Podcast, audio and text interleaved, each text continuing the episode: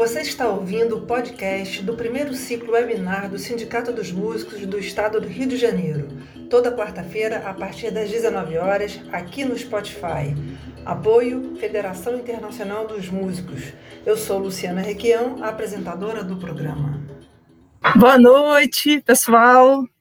Começando aí o, a quinta live do ciclo, primeiro ciclo webinar do Sindimuse, aí é o som de Repolho, o grande percussionista, Estava até vendo que ele tem um canal no YouTube. Vamos lá dar uma força para o canal do, do Repolho, que é muito interessante. Ele apresenta várias, tem vários vídeos dele tocando, toca para caramba até hoje. Muito incrível esse percussionista. É, então, já tivemos, né, como eu falei, hoje é a quinta, quinta live, a gente já teve aqui temas como a música como profissão, a saúde do músico, direitos do autor, é, pós-graduação em música, e hoje a gente vai falar de produtos digitais com o Tiago Gomes. Eu nem vou apresentar o Tiago, vou deixar que o Tiago se apresente. E a gente vai ter aqui, temos a honra aqui de ter a mediação do Eduardo Lachevitz, que ele é professor do Instituto Vila Lobos, da Unirio, e também é professor do PROEMOS, o Programa de Mestrado Profissional em Ensino das Práticas Musicais. Ele foi um dos professores é, que inaugurou esse programa. Eu eu estava lá, felizmente, também, e foi o primeiro coordenador do, do programa. Eu acho que faz uma, vai fazer um, uma dobradinha aqui muito boa com, essa, com o Tiago, que foi. É, é, é, hoje ele é mestre, né, mestre é, pelo, por esse programa, e ele vai falar de produtos digitais que tem muito a ver com um produto que ele desenvolveu lá. Então, eu vou chamar aqui o Tiago e o Eduardo, dar uma boa noite inicial. Quem quer começar? Boa noite. Tiago começa. Boa noite, pessoal. Boa noite, pessoal daí do Cindy Muse. Boa noite, Luciano. Boa noite, Eduardo.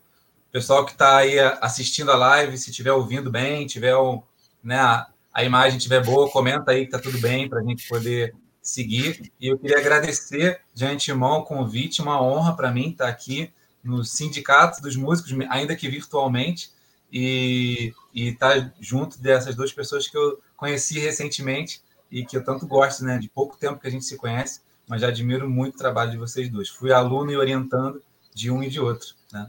É um prazer estar aqui. Valeu, Thiago. Bom, é, é, eu estava lembrando aqui enquanto você falava, né, que quando eu, quando eu falo nessas lives, que é uma coisa que a gente está aprendendo, né, a fazer lives, apresent, virei apresentadora de live, né, coisa que eu não, não fazia antes, eu me inspiro muito em você, Tiago, sem querer. Eu me vejo falando assim, eu lembro de você falando, fala música, hoje não sei o quê, vamos ter. Então, eu me sinto uma, uma Tiago Gomes aqui também. Muito, muito interessante esse processo, né, de aprendizado, de se ver no outro, né, e por aí vai, né. Então, olha só, eu vou deixar você aqui sozinho um pouquinho, para você falar um pouco para a gente do seu trabalho, o que, que você está trazendo aqui para a gente de proposta, e depois eu e o Eduardo voltamos para a gente conversar, tá bom? Muito legal, beleza, obrigado. Vamos então, nessa. Então, vamos lá. Galera, quem está assistindo a gente aí, sejam muito bem-vindos. Muito feliz de estar aqui conversando com vocês, compartilhando um pouco da vivência musical. Né? Eu fui aluno do Eduardo, lá na Unirio, no Proemos, esse curso fantástico que a Luciana é, foi minha orientadora né, e professora também. Então, uma honra estar aqui conversando com vocês. O... Eu comecei na música é, sem saber para onde ir, né? E hoje eu tenho um trabalho que se dedica a ajudar pessoas que foram os Tiagos de 20 anos atrás, quem começou, né? Ou mesmo quem já começou e quer sair, seguir por caminhos novos. Agora essa pandemia está trazendo a gente, forçando a gente a se redescobrir enquanto músicos né, redescobrir a nossa profissão, nosso fazer, né, e, e, a maneira da gente ser remunerado também por isso. Então, o objetivo desse, desse webinar aqui hoje é da gente falar sobre isso, produtos digitais na música. Vamos nessa. Luciana, se puder passar aí, ó, viver de música sem fazer shows, produtos digitais. Claro que a gente vai falar de shows também, né? Mas assim, sem fazer shows presenciais. Então, eu queria me apresentar para vocês me conhecerem só um pouquinho.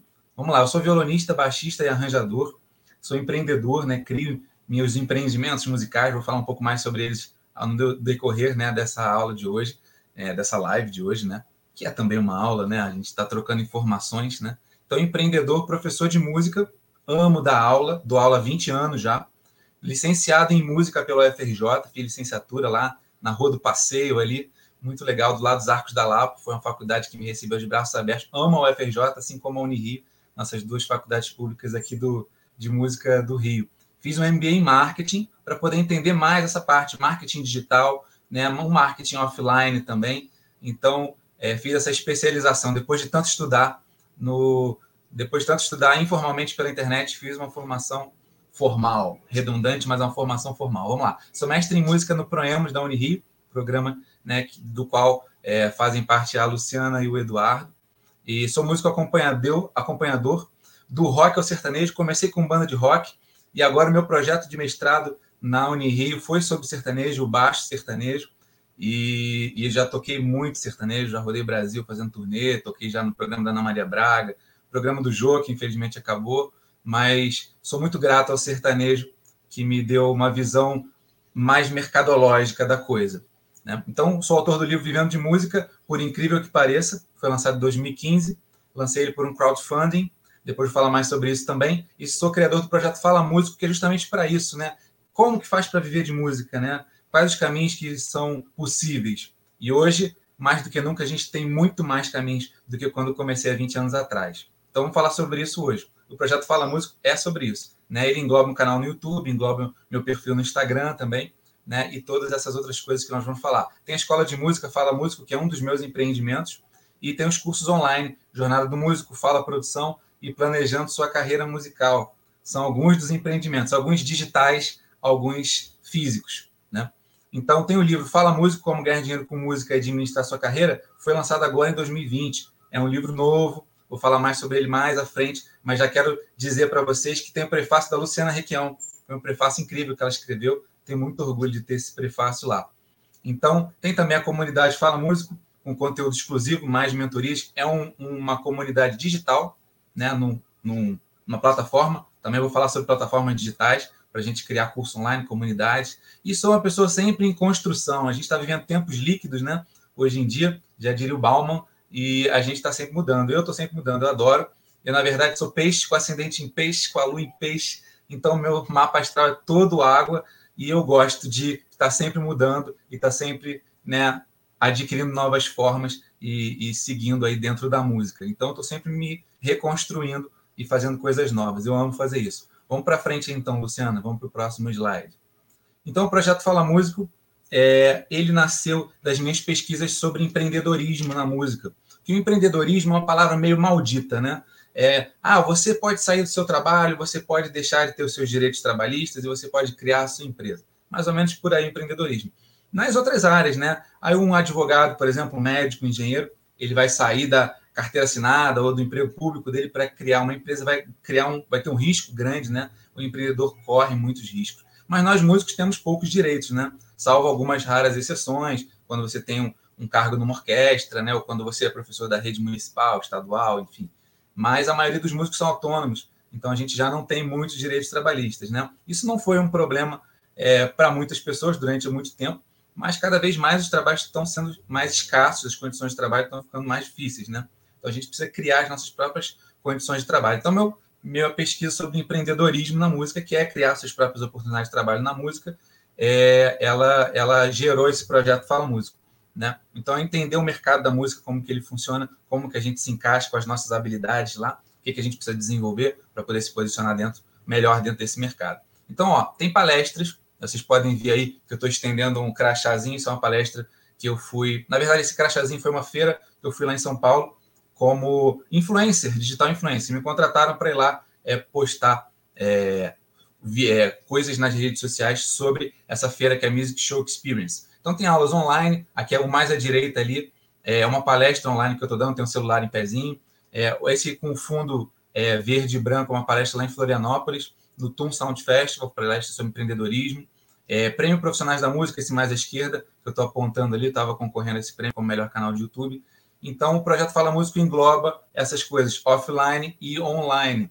Né? Então, surgiu dessa minha inquietação por criar novas oportunidades de trabalho. Então, eu disponibilizo mentorias, disponibilizo também cursos online, palestras, aulas e muitas outras coisas. E a gente acaba sendo chamado para outras oportunidades como essa de ir cobrir uma feira de música né, e dar uma de jornalista musical. Também fiz isso lá na Music Show Experience. Então vamos passar aí, Luciana, vamos para a próxima, por favor. Esses são os livros publicados os meus livros, o de 2016, ao Vivendo de Música, por incrível que pareça. Como eu falei, quando eu comecei na música, não tinha ninguém para me orientar, não sabia por onde ir, só sabia que podia ser um músico famoso de uma banda de rock, que foi o que eu tentei primeiro e muita gente tenta também, né? E sabia que eu podia ser professor, tocar num barzinho, mas não tinha muitas orientações, não conhecia nada sobre trilha sonora, sobre empreendimentos musicais, sobre livros, né? Enfim, sobre dar aula particular, dar aula em escola de música, não conhecia muito sobre isso. Então, é, eu queria ter um guia que eu pudesse é, ler, ou na época que eu comecei na música, em 1997, no século passado, podia ter uma fita de VHS, né, para eu botar no meu vídeo cassete e poder assistir um documentário sobre como viver de música, quais as nossas possibilidades. Eu não encontrei isso, eu falei, um dia eu posso escrever um livro e falar sobre isso. E aí, em 2016 lancei esse livro. Comecei a escrever em 2014 e aí fiz entrevistas com músicos. Tanto a entrevista com o Roberto Menescal, contando a história da vida da música dele, tem a Bia Bedran, tem músicos da banda do The Voice, tem professores de música de colégio Pedro II, tem professores de colégio particular, tem donos de estúdio, enfim, donos de escola de música, youtubers. Então, cada um contando na sua área como quer viver de música. Então, procurei ali nesse livro, Vivendo de Música, dar maior é, amplitude né, a, a diferentes áreas dos músicos, diferentes áreas das maneiras de viver de música. Então, peguei músicos consagrados de cada área. Em 2020, acabou de lançar esse livro, saiu há poucos meses, né, o Fala Músico, Como Ganhar Dinheiro com Música e Administrar Sua Carreira, que é um livro em que eu escrevo mais. No outro é mais, são mais entrevistas, os outros músicos, deixa os outros músicos falarem, né, como, como se eu estivesse fazendo um show de músicas cover, né, e esse livro novo já é um pouco mais autoral. Então tem cinco capítulos, sendo quatro escritos por mim, empreendedorismo para músicos, marketing para músicos, planejamento financeiro para músicos, crowdfunding, que é financiamento coletivo, já sei que a gente vai ter aqui uma palestra sobre crowdfunding, se eu não me engano, na sexta-feira agora, com o Breno. Então, são pilares que eu considero importantíssimos para a gente viver de música nesse século XXI, que não é mole, não está fácil para ninguém. Então, em 2020, é, lancei esse livro e ele está disponível nesse site aí. Depois vocês podem conferir também na descrição aí do vídeo, que vai ter o link lá para vocês conhecerem, tá bom? Vamos seguir então. O mundo antes da pandemia. Ai, que maravilha! O mundo antes da pandemia era uma tranquilidade, né? Muitos shows, né? É, aí vocês podem ver palestras presenciais, essa inferior mais à direita, né? Aquela palestra lá de Florianópolis que eu falei.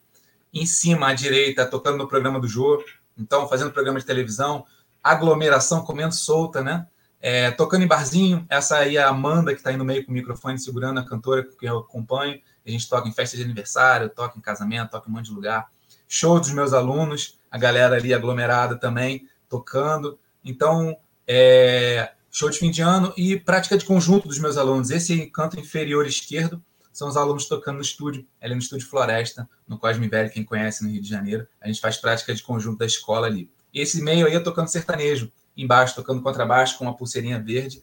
E então, o mundo antes da pandemia era maravilha. A gente fazia turnê, a gente fazia palestra, a gente tocava na TV, a gente fazia um monte de coisa. Nem todo mundo fazia tudo isso, né? Cada um faz uma coisa, mas eu gosto de fazer várias coisas diferentes.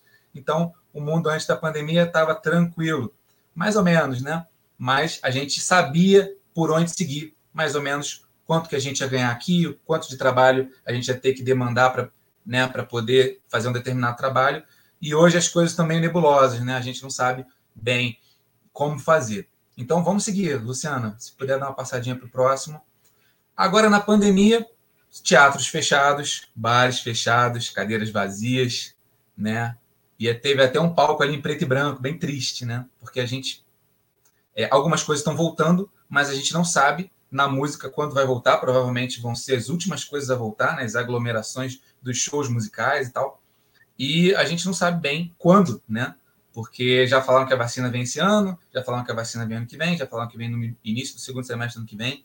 A gente está vivendo um momento de muitas incertezas. E a certeza que a gente tem é que a gente pode usar o meio digital para poder, é, para poder monetizar a nossa carreira musical, né? Vamos dizer, usando esses termos mais modernos, né?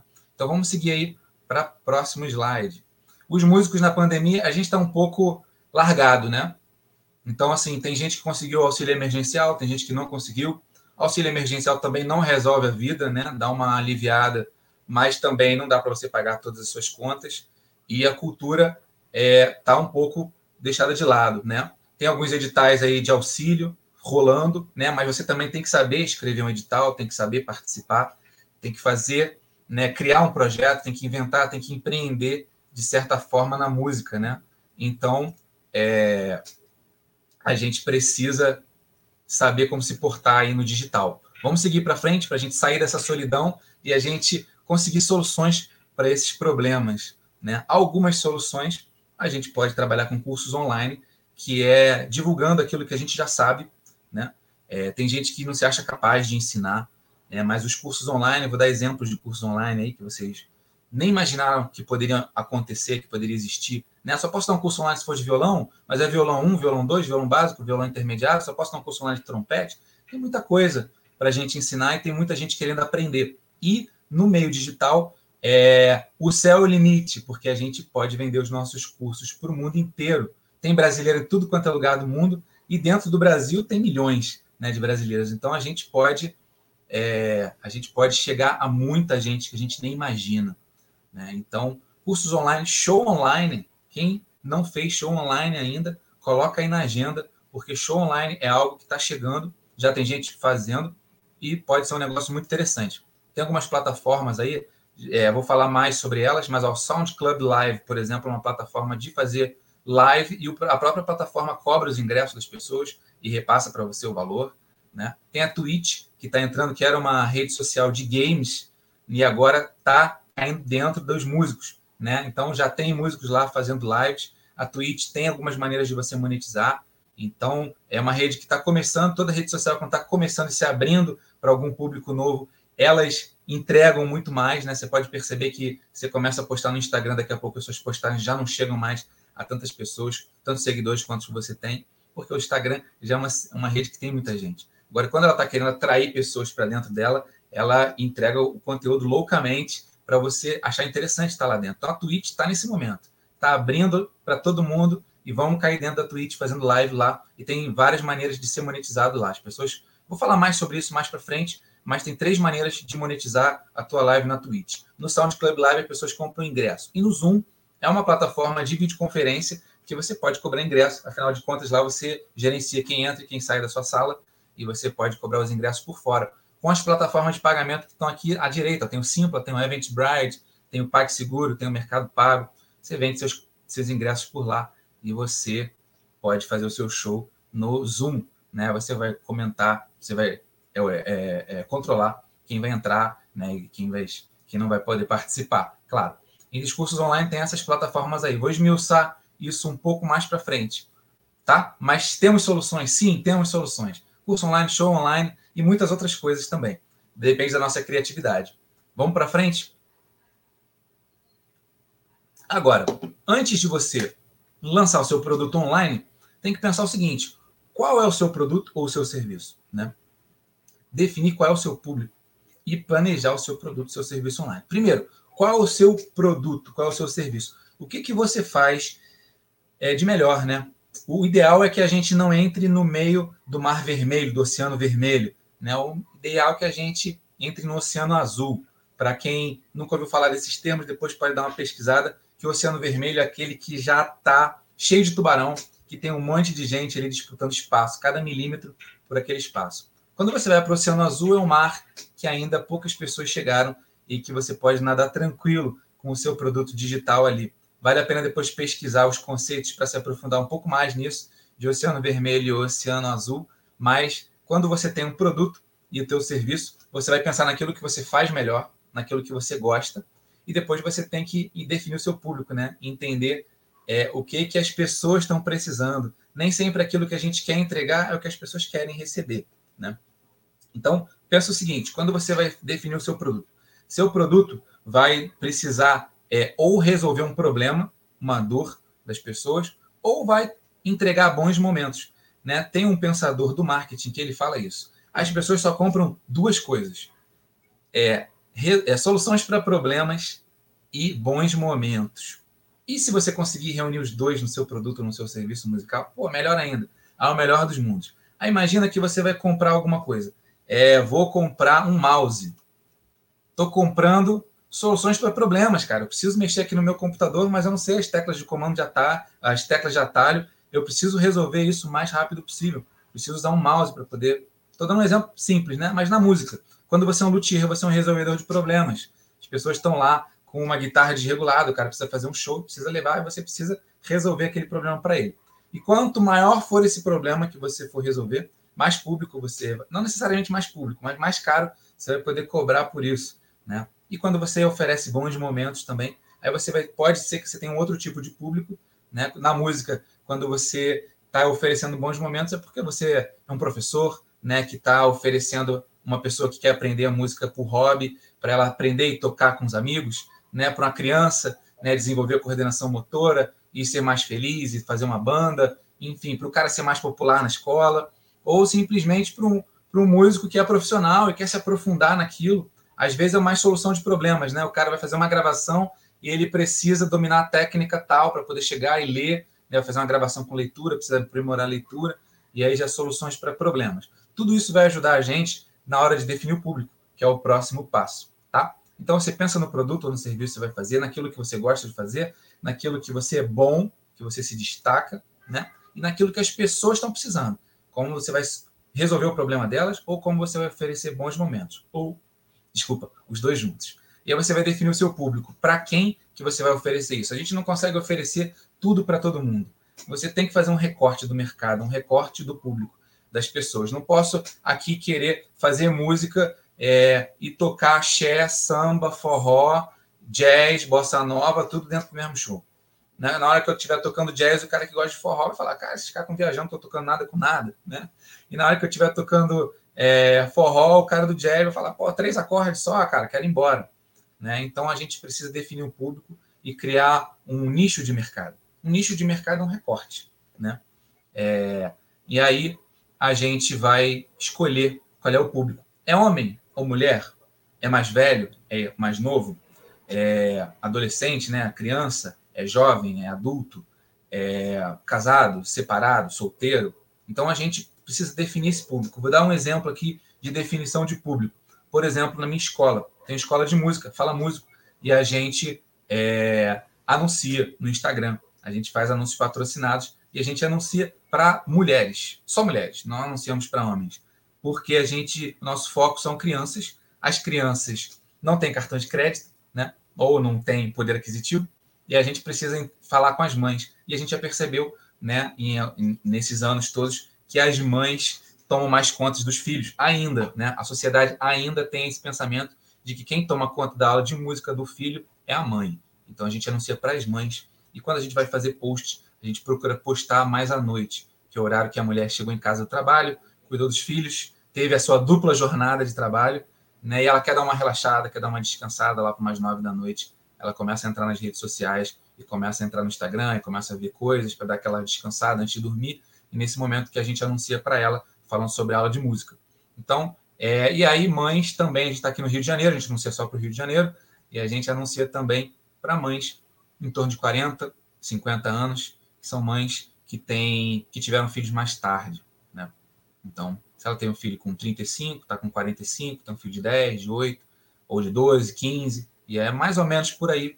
Então, a gente está definindo o nosso público, tá? Então, não estou gastando dinheiro com o pai porque muitas vezes o pai me liga e fala: Tiago, olha só, eu quero aula para o meu filho, tá legal? Vou dar o seu telefone para minha esposa, beleza? Eu falo: ah, beleza, tudo bem. Às vezes ele liga, mas quem define é a mãe. Então a sociedade ainda é assim. Então a gente está é, tá anunciando dessa forma, beleza? Tem coisas que a gente luta para que mude e a gente entra nisso, mas a gente também tem que surfar as ondas, né? Entender como é que as coisas já estão acontecendo e ir junto com a maré também para a gente poder conseguir viver de música. Beleza? Então, definir o público. É isso. É, planejar o produto, depois que você definiu o público, planejar o seu produto ou o seu serviço. Como que vai ser? Né? Como é que é a entrega? É uma aula online, ao vivo? Então, vai ser por onde? Vai ser pelo Zoom, vai ser pelo WhatsApp, vai ser pelo Skype.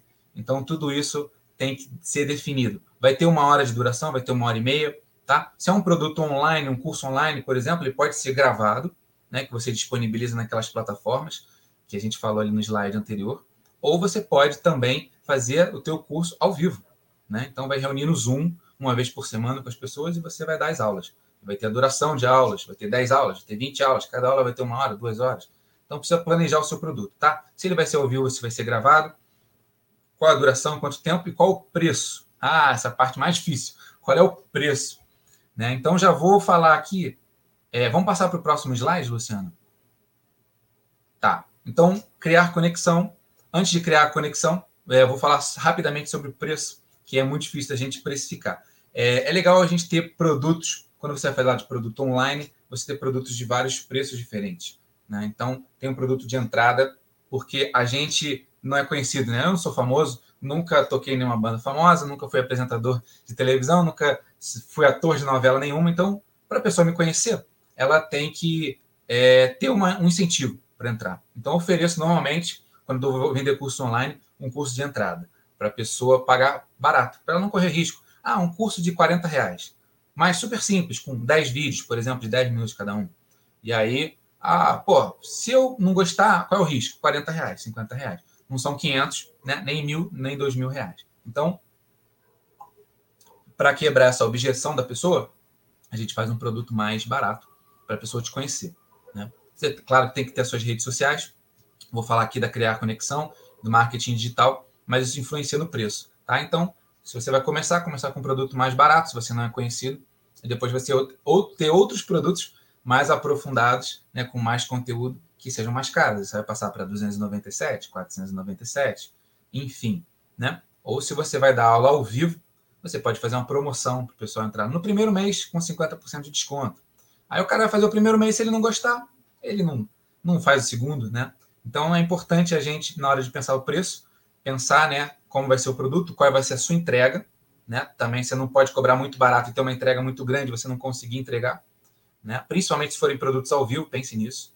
É só produto gravado? Não, né? Se você vender, gravar o teu curso, botar lá na plataforma e tiver 100 vendas, as pessoas vão lá na plataforma, no Hotmart, vão assistindo teus vídeos e você gravou uma vez só e entregou para aquelas pessoas, né? Agora, se o teu produto é ao vivo, né? E se você tem vai entregar, por exemplo, uma hora de aula uma vez por semana para cada aluno, se você vai dar aula particular, se você tiver 20 alunos, você vai gastar 20 horas da sua semana. Então você tem que cobrar mais caro por isso, né? Tem que entender como é que funciona. Tá legal? Antes de passar para a conexão, uma coisa que eu lembrei aqui agora que é importantíssima é o seguinte: renda ativa e renda passiva. Então, isso é importantíssimo. A renda ativa, você tem que estar tá no lugar para poder receber aquele dinheiro. Então, quando você dá aula ao vivo, uma aula ao vivo pelo Zoom, você tem que estar tá lá. Né? Quando você faz um show online pelo Zoom ou pelo, é, pelo SoundCloud Live ou por algum outro aplicativo, você tem que estar tá lá. Né? Quando você lança um curso online, você grava uma vez, disponibiliza as gravações na plataforma e você não precisa estar lá. Né? Os alunos vão entrar, vão comprar um acesso àquela plataforma, vai receber o acesso pelo e-mail, vai clicar no link, vai entrar e vai ter lá os módulos do seu curso e vão ter as aulas lá dentro. Aí você vai poder escolher, é, você grava e coloca lá e a pessoa vai escolher o horário, o dia que ela vai assistir e é uma renda passiva. Você gravou uma vez, vendeu e aí você, o teu dinheiro entrou e as pessoas estão lá consumindo e você não está trabalhando, né, entre aspas. Você trabalha às vezes, tem alguma pessoa que tem alguma dúvida, algum problema né, para entrar, você manda o acesso de novo para a pessoa, mas você não tem que estar tá lá dando custo da hora. Agora, se você está dando uma aula online, você está fazendo um show ao vivo, então você tem que pensar nisso. Essa é uma renda ativa, tá? O curso online é uma renda passiva. Você não precisa estar lá sempre para poder receber esse dinheiro. Então, quanto mais renda passiva, melhor, tá? Agora, a renda ativa te dá um retorno maior, porque a pessoa vai estar acostumada a pagar mais porque ela está pagando pelo seu tempo de estar ali ao vivo com ela. Beleza? Então, agora, esse slide que está aparecendo aí, que é criar conexão né, com o marketing digital. Tá? Quem quiser fazer perguntas, galera, pode ir perguntando aí, né? E aí, se for o caso, a gente responde no final. Não sei como é que é exatamente, eu posso responder no meio ou no final, mas quem quiser perguntar, pode mandar, tá? Suas perguntas serão respondidas. Então, é, criar conexão pelo marketing digital. O que é o marketing digital? É a gente usar as estratégias de conversar com as pessoas, as pessoas ouvirem aquilo que a gente está falando. Né? Às vezes a gente pensa, ah, o cara é um marqueteiro, é um nome pejorativo, né? Para o cara que engana os outros. Mas o marketing não é para enganar as pessoas, é para você conseguir comunicar de forma é, eficaz o seu, o, o, seu, a sua mensagem, né? Então a nossa mensagem vai ser uma mensagem: olha, eu tenho um curso aqui de música, olha, eu tenho um show, eu tenho uma aula, eu tenho um serviço aqui de luthieria e eu quero que você é, compre esse produto. Né? Aí, qual é a melhor maneira de você falar com aquela pessoa? Né? Vai ter pessoas que você vai falar diretamente, tem pessoas que você conta uma história, tem pessoas que você tem que contar a história da sua vida e depois seguir. Né? Então, essa conexão é pelo marketing digital. O marketing é dentro das redes sociais, né? no YouTube, no Instagram, no Facebook também. Acreditem, o Facebook ainda está vivo e funciona também, muita coisa por lá. Já ganhei muito aluno por lá, já vendi muito, muito livro por lá também. É, então, o Eduardo está perguntando sobre como receber pelo PayPal. Só um adendo aqui, ó, Eduardo. PayPal, você cria uma, um, um, um...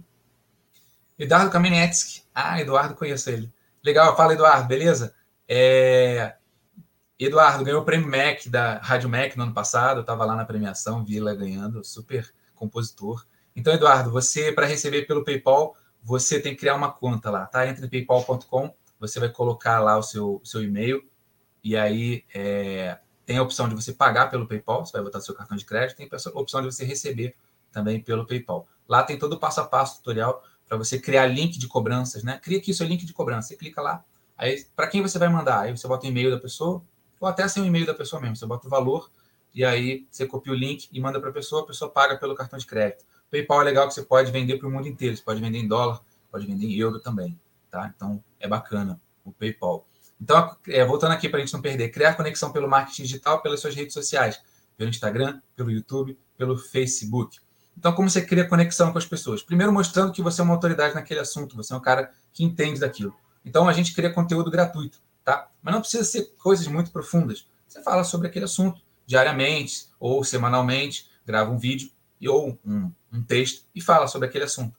Mas tem que ter recorrência, tá legal? Ou uma vez por semana, uma vez de 15 em 15 ou três vezes por semana. Eu posto todos os dias, tá? No Instagram, uma vez por semana no YouTube. Mas, assim, eu tenho uma equipe comigo, trabalhando comigo, né? Quando eu trabalhava sozinho, eu não fazia isso. Então, criar conexão é contar a sua história, mostrar que você entende daquele assunto, né? E aí é, as pessoas terem confiança de comprar um produto com você. Né? Se você é um apresentador de TV, se você é um ator famoso, se você é o Michael Jordan, você já não precisa tanto assim. Pessoas compram qualquer coisa. Se o Michael Jordan falar assim, compre esse mouse aqui, as pessoas compram, porque é o Michael Jordan. O cara é uma lenda, né? Não é o caso da gente, né? Acredito que não seja o caso de quem está assistindo.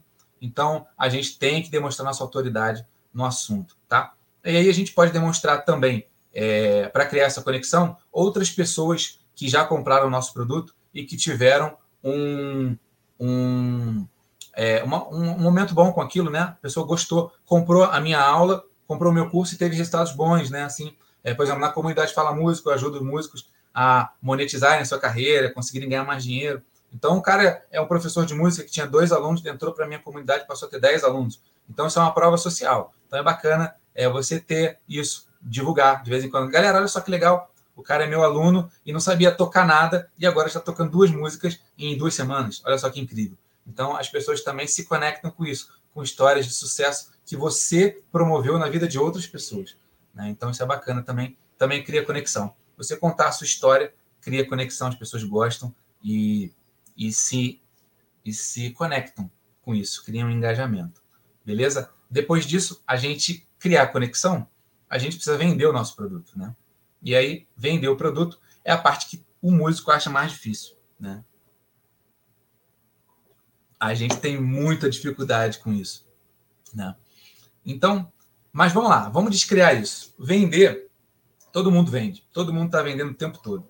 Então, é, não tem nenhum problema nisso. O problema é você vender e não entregar. Ou o problema é você prometer alguma coisa e não cumprir. Esse é o grande problema. Aí sim, mas não é o caso né, do marketing. A gente está com o marketing da forma idônea, né? A gente vai mostrar para as pessoas qual a melhor maneira, é, o que, que ela ganha, né? Qual é o proveito que ela tem do nosso trabalho, como é que ela vai melhorar a vida dela com o nosso trabalho, com o nosso produto ou com o nosso serviço musical. E aí, na hora de vender, você precisa conhecer aquelas plataformas que estão no slide anterior. E, Luciana, a gente pode voltar, acho que dois slides. Aí, ó, no curso online, para a gente vender, a gente usa a plataforma Hotmart. Você espera, hospeda os seus vídeos lá dentro, né? E aí você, é, a pró própria plataforma, você coloca o preço lá dentro, diz do que, que é o seu curso, e a pessoa, e coloca o preço, e, a, e você manda o link para a pessoa, né? Quando você vai fazer um lançamento do seu curso, Você manda o link, a pessoa paga ali pelo, pelo link e o próprio Hotmart recebe esse valor. Ele retém o valor por 30 dias, porque se a pessoa é, tem uma garantia, né? Então, se a pessoa não gostar do teu curso, pedir o dinheiro de volta, ele devolve para a pessoa. Depois de 30 dias, se ele não pedir o dinheiro de volta, o Hotmart repassa o dinheiro para você e ele cobra uma comissão de aproximadamente 10%. Tá? Tem a Monetize, funciona da mesma forma. Tem a Udemy, funciona da mesma forma. E tem Eduz. Tá? Agora, essas plataformas têm uma certa diferença de uma para outra. Tá? O Udemy é mais para cursos de entrada, cursos baratíssimos, 30 reais, 40 reais, 50 reais, para a pessoa conhecer. Não é para você ganhar dinheiro, para a pessoa entrar e conhecer o teu trabalho. E a partir dali, ela vai te dar o contato dela, porque quando a pessoa entra, ela coloca o e-mail, e você vai começar a criar um relacionamento com aquela pessoa, oferecer outros produtos. Gostou do curso? Pô, bacana, olha só, tem esse outro curso aqui, tem um show para fazer, enfim. E aí você vai ser amigo daquela pessoa e vai mostrar outros serviços para ela, tá? E o Udemy é muito curso barato. E o Hotmart já é um curso mais caro, a partir de 197, 297, tá? E o próprio, o próprio Hotmart te oferece é, dentro dele lugares para você hospedar o seu, o seu curso, você hospedar os seus vídeos. Inclusive, o meu mestrado, né, aqui no Proemos, orientado pela Luciana, é um curso online chamado Baixo Sertanejo, é um curso de baixo elétrico na música sertaneja, e ele está no Hotmart. Vou hospedar no Hotmart, os vídeos estão lá, né, os PDFs, você pode colocar PDF de apoio, apostilas também, para o pessoal, né, materiais complementares, né, e as pessoas vão ter acesso a tudo isso lá. Para shows online, a gente tem o Zoom, que eu já falei, é uma plataforma de videoconferência e que acabou de lançar é, algumas ferramentas, lançaram nessa última segunda-feira, ferramentas para show online. Tá? Então, se você entra no Zoom e você diz que a tua videoconferência não é uma videoconferência para bater papo, para conversar ou para fazer uma reunião, você diz para ele que a sua videoconferência é para fazer um show. Ele vai te oferecer uma qualidade maior de áudio e maior de vídeo e vai ter um controle melhor sobre a latência para não deixar a sua imagem se desconectar da sua mão tocando, da sua boca. Então o Zoom percebeu isso, que muita gente foi para o Zoom para fazer show online e eles criaram essas ferramentas específicas para show online.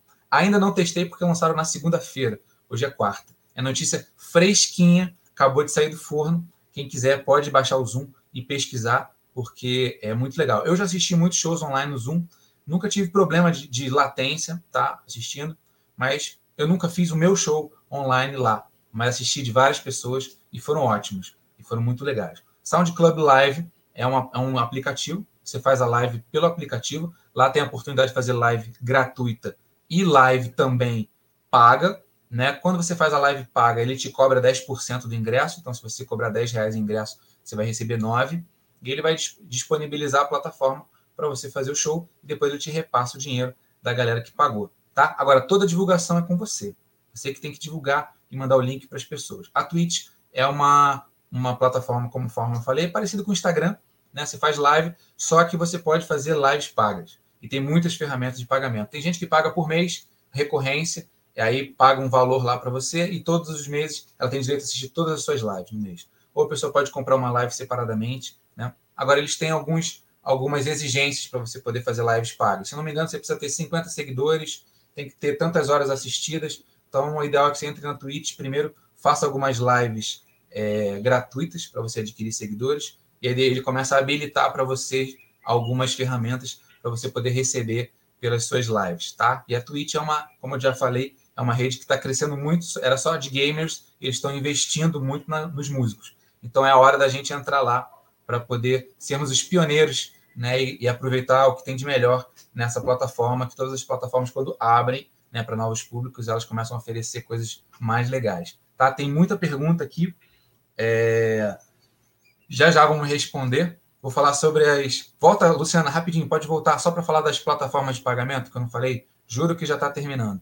A Simpla é uma plataforma de pagamento de ingresso de show físico. Você pode comprar um show do, né, para você ir ali na casa de show da sua cidade pelo Simpla, e ela faz venda de ingressos para show online também. Então você pode vender pelo Simpla. E o Simpla tem um esquema que ele te dá a sala do Zoom gratuita, se você tiver uma certa quantidade de vendas, né? Então você vai lá, marca o seu show online, você vende os ingressos e ela te dá o Zoom. Então você não precisa comprar o Zoom. Olha que legal, né? Então ela te dá o, a sala do Zoom gratuita para até 100 pessoas, se não me engano, no dia do teu evento, tá? Porque para você ter 100 pessoas, é, para você ter um grupo de pessoas assistindo no Zoom, você precisa comprar a assinatura do Zoom e aí ela é, tem que pagar, né? São 15 dólares, mais ou menos, pra, por mês. E aí, se você vende seus ingressos pelo Simpla, o Simpla te dá só para o teu evento, tá? E se o teu evento for gratuito, você fizer pelo Simpla, ela te dá a sala gratuita. Então, bacana também fazer evento pelo Simpla, que te dá uma sala do Zoom. Eventbrite, também, venda de ingresso. O PagSeguro e o Mercado Pago. E não botamos o PayPal, que foi a pergunta do Eduardo, é, mas esquecemos do PayPal. Oh, meu Deus! mas o PayPal está ali também, tá? PagSeguro, Mercado Pago e PayPal funcionam dessa forma. Você é, cria sua conta de vendedor, você coloca o valor, criar um link de pagamento e você envia para a pessoa, a pessoa com, é, paga pelo cartão de crédito.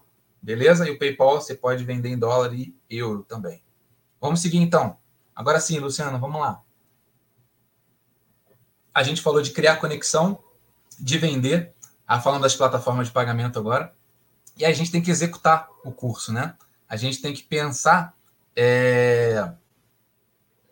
Tá, a gente tem que pensar o, os nossos produtos e serviços musicais com entrega. Né? Então não adianta, é, ah, eu quero vender um show.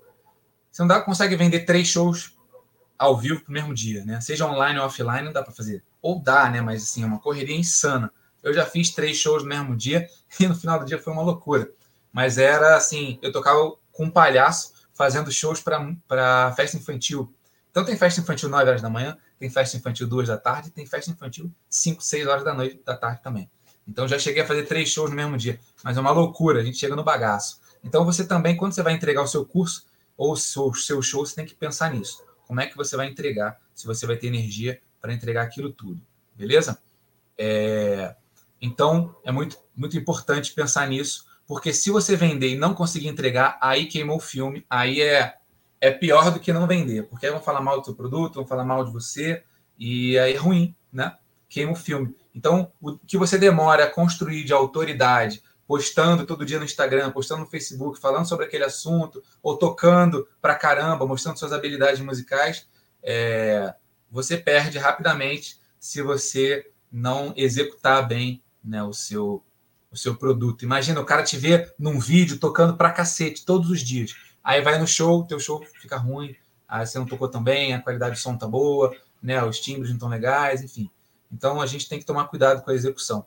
É, se possível, na hora de entregar o seu produto, entregue mais do que você prometeu, tá? Não é para gente se perder nessa entrega a mais do que a gente prometeu, mas entregar, se você tiver algum produto digital que você possa entregar, olha, vendi um curso online, mas vou te entregar também um e-book em PDF. Custa nada, você sentar, escrever um e-book, botar umas letras bonitinhas que tem a, é, a ver com o assunto que você vai falar, e você dá de bônus para as pessoas, né? Então é bacana, as pessoas gostam muito de bônus. Então, coisas que sejam fáceis de entregar, que não vai te tomar muito tempo, principalmente com produtos digitais, ou colocar o nome da pessoa né, no seu produto, agradecimento a fulano de tal, quem comprou na primeira turma, né? Por exemplo, quando eu lancei o meu livro, Vivendo de Música, por incrível que pareça, que foi o primeiro, é, eu dei um bônus para quem é, ajudasse com uma recompensa mais cara, colocava o nome da pessoa dentro do livro. Então já teria que ter aquela página de capa do livro. E eu, além de colocar os agradecimentos às pessoas que eu normalmente agradeceria, coloquei embaixo agradecimentos aos apoiadores premium. Eu coloquei os nomes das pessoas ali e tal. Então não custaria nada para mim, só acrescentei mais um parágrafo com os nomes das pessoas e foi um bônus bacana. Muita gente se interessou em ajudar com uma recompensa maior por conta dessa, desse bônus. Então, pensar nisso aí também, na hora de executar. Legal? Vamos para frente? É isso, galera. O show tem que continuar. Seja é, aí, ó, na esquerda a gente está gravando vídeos com outros músicos, né? Cada um da sua casa, dividindo a janelinha, ou fazendo palestras, que está aí na, na imagem do meio. A gente é, com o celular, transmitindo pela internet, ali dando aula de ukulele, né, pelo, pelo WhatsApp, com o celular ali na frente. Então, são muitas possibilidades da gente continuar. Tem muita coisa surgindo a cada momento. Como falei para vocês, o Zoom lançou novas ferramentas essa semana. Se essa palestra fosse semana passada, não poderia falar sobre isso. Né? Então, a gente já tem aí muitas coisas, muitos caminhos para seguir. Basta você é, pensar qual é o seu caminho que tem mais a ver contigo, aonde você quer chegar em termos artísticos, em termos financeiros, né? colocar tudo isso na balança escolher qual caminho seguir para somar. Porque depois que a pandemia acabar, o mundo é, vai voltar. Né? Tem gente que está de braços cruzados esperando o mundo voltar, que pode ser amanhã ou pode ser daqui a um ano ou daqui a dois anos. E tem gente que está, né, enquanto isso, é, atuando em outras frentes. E quando o mundo voltar, por exemplo, as pessoas vão estar muito mais abertas, como já estão, para produtos digitais. Então, mesmo que você faça um show né, presencial, você vai poder continuar fazendo show online. Mesmo que você dê uma palestra presencial, vai poder continuar dando palestras online. Né? Então, assim, o mundo online está aí, chegou, veio para ficar. Né? É, gostaria que ele tivesse vindo de uma forma diferente, não no meio de uma pandemia, mas a gente precisa aprender com ele e, enfim, pegar esse limão e fazer uma limonada. É isso. E temos muitas ferramentas aí para fazer essa limonada. Vamos passar para o próximo. Perguntas. Quem tem perguntas, vamos ver as perguntas do pessoal. Pode passar para o próximo slide, Luciana, que aí já fica o meu contato aí. Quem quiser conhecer as mídias, já vai vendo aí. Também tem o site, tem o e-mail, tem o WhatsApp e tem lá o, o endereço para quem quiser conhecer mais, né? E, e, conhecer os produtos lá, Fala Músico, e tem os livros, né? Fala Músico, Como Ganhar Dinheiro com Música, Administrar Sua Carreira, e tem o Vivendo de Música, por incrível que pareça, que estão todos disponíveis lá no site. Tiago, eu vou te passar as perguntas do chat, mas antes eu vou chamar o Eduardo para conversar um pouco com você, e aí eu vou colocando as, as, as perguntas, tá bom? Ser? Perfeito. Então vamos lá. Tá mutado, Eduardo. Isso. Foi?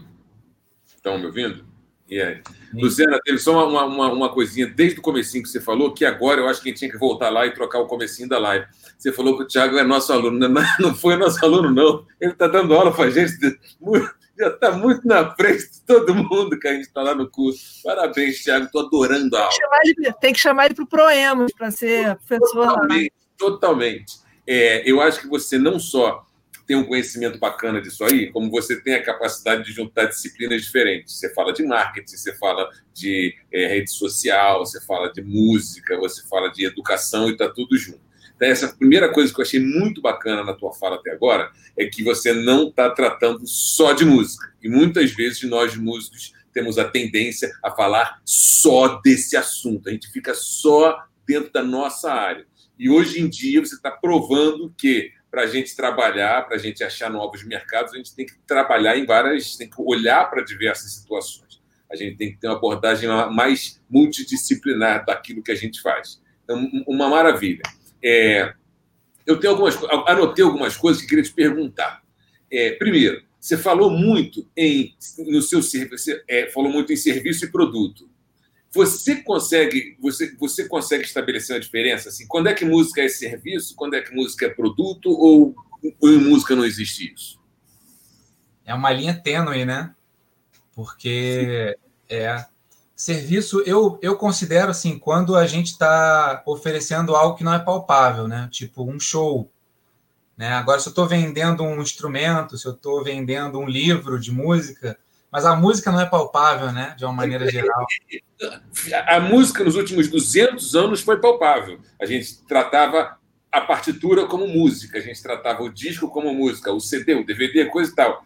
De 20 anos para cá, aí aconteceu isso. Agora está tá, tá, é, agora tá no ar. É o MP3, é o, é o, é o virtual.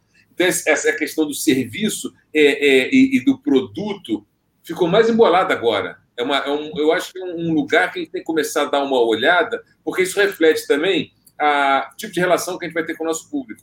Se o público está querendo um produto específico se o, produto, se o público está tratando a gente como um, um, um, um, que a gente faz como um serviço que esse público quer.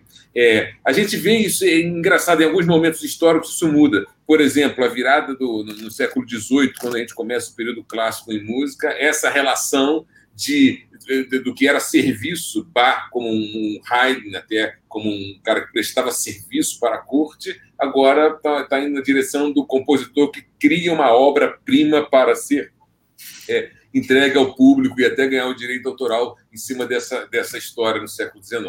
Então, é, essa é uma coisa que me chama muita atenção. Segundo, é, Você falou muito em, shows, shows virtuais, shows online, tudo, e você falou muito em cursos. Essas duas linhas estão muito fortes. Qual você acha que é um caminho mais, na tua experiência pessoal, qual o caminho que você acha mais promissor? Eu acho curso. É... Depende do ponto de vista também, né? Porque você falou que a gente é músico, só fala de música, e no curso a gente não está diretamente fazendo música, né? Então, a questão da realização pessoal, musical, artística, no show é maior. Né? O retorno financeiro no curso é maior. Entendeu? Então, depende de, do retorno que você está querendo ter. É, depende também da habilidade de cada um, né? Eu tenho muita facilidade, sempre tive, assim. Lembro quando era criança, tinha 11, 12 anos na escola, meus amigos, na hora do recreio, me pediam para explicar alguma coisa do professor de matemática, que tinha acabado de falar na escola, na aula. E aí eu repetia, explicava, e o pessoal falava assim: caramba, entendi, agora eu entendi. Aí fala, pô, Thiago, você explica melhor do que o professor. Eu falei, ah, cara, que isso, pô. Tenho 11 anos, pô. Mas aí depois que eu comecei a dar aula, comecei a dar aula com 18 anos, comecei a dar aula de música, aí eu comecei a falar, pô, é, eu tenho essa facilidade de explicar de uma maneira simplificada, eu acho que o pessoal entende mais fácil. Também tem, quando eu comecei a dar aula de 18 anos, dava aula para alunos de 12, 13, a linguagem é muito parecida também, falava as mesmas gírias e tal.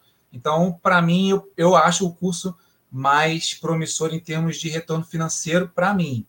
Agora, tem gente que também não tem muita habilidade ou não, tem, não quer desenvolver a habilidade de ensinar e prefere tocar. E aí o cara também é um mago do instrumento, né? O cara pega o instrumento, canta pra caramba e faz muitos shows. Mas, é, de uma maneira geral, eu vejo o valor agregado em termos de ganhos financeiros do curso maior. Porque você consegue vender um curso por 300 para uma pessoa, 400 para uma pessoa. Você vender um ingresso por 300 reais é difícil, né? Só artistas mainstream, né? Então, é, em termos de retorno financeiro, é, é mais por aí. A, a, possibilidade que a gente tem hoje de aumentar o público com a internet, né, com, com essas plataformas todas que você mostrou, é uma possibilidade que a gente tem, mas o Pat Martini também tem. Então, você, ao mesmo tempo que você é, aumenta o teu público, o teu público tem acesso agora a todo mundo. Ele tem acesso a entrar no estúdio que um cara famoso está tá, tá gravando, está produzindo e está, por acaso, online, está cobrando lá o, o, a coisa dele. Ao mesmo tempo, a competição é, é, continua. Eu fiquei com a cauda longa na cabeça quando você falou o negócio do nicho cabe muito no que você está falando, não é? De, de é, o Cauda Longa é um livro do, do, do, Chris Anderson, que fala exatamente do mercado de nicho e como isso começou há 20 anos atrás na, na, na área da música, que foi a área da, da, da música gravada. Essa foi a primeira, primeira experiência que ele teve é, nessa ideia de mercado de nicho. Você acha que tem mais gente querendo aprender música? Aumentou o número de gente querendo aprender música durante a pandemia? Sim, aumentou muito porque principalmente nos adultos, porque os adultos estão com mais tempo. É, a pessoa está trabalhando home office, né, não tem tempo de, não perde tempo de deslocamento. É, na minha escola, a gente teve muitos alunos novos dentro da pandemia do público adulto. E aí eles estão com mais tempo para estudar, estão com mais tempo para fazer aula, então é, e estão realizando aquele sonho que sempre tiveram, mas nunca tiveram muito tempo. E o adulto também, assim, é, eu sempre fui de aula particular, de ir na casa do aluno. Né? E o adulto, eu, eu me sinto que ele se sente um pouco invadido quando você vai na casa dele dar aula. Porque agora é o momento dele ter aula. Está todo mundo vendo que ele está tendo aula, muitas vezes com uma pessoa muito mais nova que ele. Então fica aquela coisa assim, né? Eu acho que não tem nada a ver. Eu aprendo, sabe, com meus alunos. Meus alunos me ensinam muita coisa de tecnologia. Mas tem gente que fica um pouco acanhado com isso. Quando a aula é online, tá só você, o professor e o aluno. Então ele está ali, ninguém está vendo que ele está tendo aquela aula. Ele tem mais tempo e ele não está nessa, nessa é, é, é, sujeito a esse julgamento das pessoas, né? Ah, meu pai de 50 anos está tendo aula com um garoto de 20 e tal. Deixa eu fazer uma perguntinha, na verdade, colocar uma perguntinha aqui do chat, que tem a ver com a primeira pergunta que o Eduardo fez para você, Tiago, é, que foi do Anjo Caldas. E, eu, e essa pergunta dele, né, ele fala como todas essas, essas atividades que você que você mostrou aí que a gente precisa fazer, né? Então, é, como é que, na, na verdade, ele está perguntando aqui como é que você se inscreveu no meio, mas na verdade o que ele quer dizer é isso aqui, né? Você é escritor, você vende, você é digital influencer, você é professor. Como é que, como é que a gente pode pensar hoje a, a profissão do músico, eu sei que isso não é exclusivo da música, mas como é que a gente pode situar o músico né, é, como um profissional né, nesse sentido da gente ter que fazer, é, jogar nas 11 posições? Né? Como é que você vê isso? É, isso é uma característica minha, assim, pessoal. Eu gosto de fazer coisas diferentes. Sempre gostei, né? E aí, então, é tudo dentro da música, né? Isso é até um, um isso é bom e é ruim, né? Porque às vezes as pessoas perguntam: Tiago, você é o quê? Você é, é baixista? Você é violonista? Você é professor? As pessoas querem colocar as outras dentro das caixinhas e elas entendem melhor as pessoas assim, dessa forma.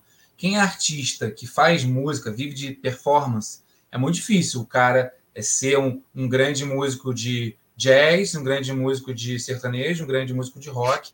É muito difícil. Então, assim, é, isso é uma questão, uma característica minha. Mas eu vejo isso em outras pessoas, em muitos músicos e em muitas áreas, como você falou, em outras áreas também, com relação à tecnologia. Porque a tecnologia está invadindo todas as profissões. Né? A gente está precisando é, de conhecer, saber fazer uma live, de saber fazer, se divulgar no YouTube, no Instagram, no Facebook, aprendendo a mexer com as mídias sociais, né? E assim, eu sempre vi que a renda na música, numa coisa só, eu estaria sujeito àquele público daquela coisa só. Então, assim, vamos supor hoje que um artista como a Ivete Sangalo decidiu fazer um disco de bossa nova como a Lady Gaga fez um disco de jazz, né? É, é arriscado, porque as pessoas não entendem muito bem, né? A gente é um risco de você fazer isso, mas depende um pouco da, da característica de cada um. Então, mais de uma certa forma, a gente está sendo obrigado a saber fazer essas coisas da tecnologia. Então, você não é obrigado a ser baixista e violonista, não é obrigado a ser é, escritor e professor, mas quanto mais coisas você tiver, são frentes diferentes e que você não fica sujeito àquilo. Né? Em algum momento, por exemplo, se a Lady Gaga não quiser continuar no pop que ela já tem, se ela quiser, de repente, se, satisfazer, se ela satisfizer, esquece a palavra, né? se ela se satisfizer com um público pequeno, de nicho, fazendo pequenos shows em clubes e tal, ela pode se desgarrar do mainstream, que pode ser que tenha coisa ali que ela não goste, e ela fala, não, tudo bem, se eu ganhar 10 mil dólares por mês fazendo shows de jazz, eu estou satisfeita. Então, ela pode abrir mão de determinadas coisas que o mainstream obriga ela a fazer. Então, quando eu estou aqui em, atuando em várias frentes, é, se eu tenho um estresse numa área assim, cara, um aluno está me fazendo né, um inferno na minha vida, não sei o que, eu posso conversar com ele e falar, cara, você não quer ir para outro professor, não? Você não quer? Que eu estou é, tendo outras frentes para poder me equilibrar naquele retorno financeiro que ele me que eu vou perder com ele ali. Então, estou fazendo umas comparações assim muito longe, mas acho que funciona um pouco com a gente. Essa questão de não botar os ovos na mesma caixa e na mesma cesta, né? É, você pode ter mais independência na hora de negociar cachê e tal. E agora dá um trabalho, né? Tem que estar disposto a fazer coisas que requerem habilidades um pouco diferentes.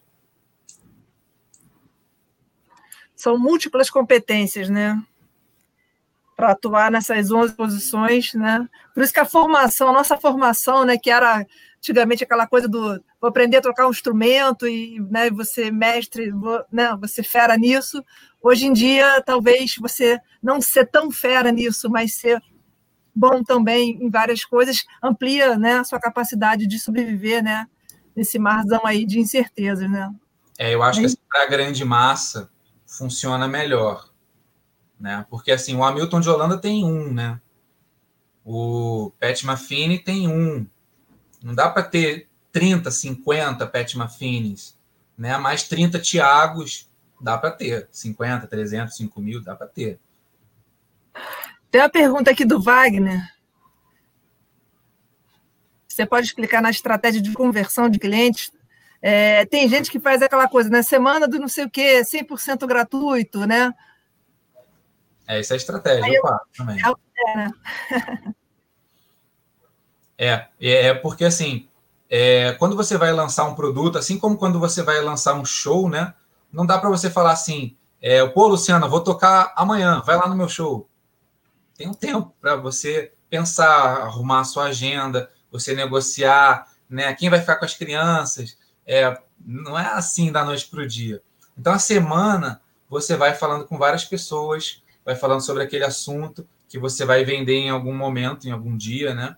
E aí você vai abordando determinados assuntos que vão te levar até um determinado dia que você vai fazer o lançamento do teu curso, ou que você vai fazer um show, por exemplo, né?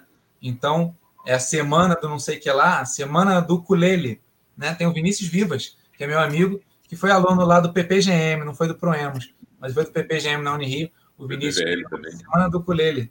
E aí ele fala, faz lives com outros é, instrumentistas, vai conversando com o pessoal, e aí vai aquilo vai movimentando. A pessoa que assiste num dia, assiste no outro. Quem não assistiu num dia, assiste no outro. No final de uma semana, ele tem mais pessoas sabendo que naquele dia ele vai lançar o curso dele de ukulele. E aí vai lançar, vai dar um desconto, vai fazer algum bônus, vai oferecer alguma coisa a mais para quem comprar naquele dia. É uma estratégia, sim, para divulgar né, e, e para você ter mais gente né, no dia do seu lançamento. O, o, eu tenho uma coisa que eu vi aqui no, eu vi que o Fernando botou uma, uma, uma comentário ali é, sobre essa ideia da, da resiliência. O Fernando está tantos anos na estrada que ele conhece muito bem a resiliência na, na, na, na vida do músico, né? Mas e é, isso aí tem um pouco a ver com o que eu ia te perguntar, Tiago. Eu adoro esse título, Vivendo de Música, por incrível que pareça. Esse é um título de 2016 todos nós, em algum momento, já nos deparamos com alguém que falou: Você tem certeza que você vai fazer isso? Você tem certeza que você vai para a música? Olha, veja lá e tal. Isso, assim, não é de 2016, mas sempre foi assim. Mas até agora, 2016, cinco anos atrás, quatro anos atrás, ainda assim esse, isso acontece. De onde veio esse título na sua cabeça? Então, esse título foi. Não foi eu que dei, não. foi uma uma seguidora lá. Eu fiz uma enquete no Facebook na época. Eu nem tinha conta no Instagram ainda, foi 2015. E aí eu lancei lá, pessoal, estou fazendo um livro, um livro de entrevistas. Comecei com o Roberto Menescal, me contou a história da vida dele, quando ele era músico acompanhador deles Regina, quando ele foi diretor artístico de gravadora, contou, né, me deu uma entrevista de duas horas, e eu estou entrevistando outros músicos para falar sobre isso. E aí, quem der um, é, suge aceita sugestões de nome, quem der um nome mais legal, eu vou dar um livro quando o livro sair. E aí foi uma percussionista amiga minha que tocava comigo no musical. Na época eu tocava no musical e ela era percussionista desse musical, a Simone. E aí ela falou: ah, vivendo de música. Aí teve um cara que completou embaixo, por incrível que pareça. Aí eu juntei os dois, aí dei um livro para cada um quando lancei o livro. E achei esse, esse é sensacional, né? Porque ali são histórias de músicos que vivem Ou seja, música. mas é, são duas outras pessoas, músicos também, que passam Sim. pela mesma questão ainda hoje é meio que uma, um, uma né? surpresa quando alguém fala assim: você vive de música? É um. É, um, é, é, é surpreendente. E você aqui está mostrando por A mais B, entendeu? Mostrando estruturalmente que isso é uma coisa possível. Não é fácil, mas é Não possível. É fácil.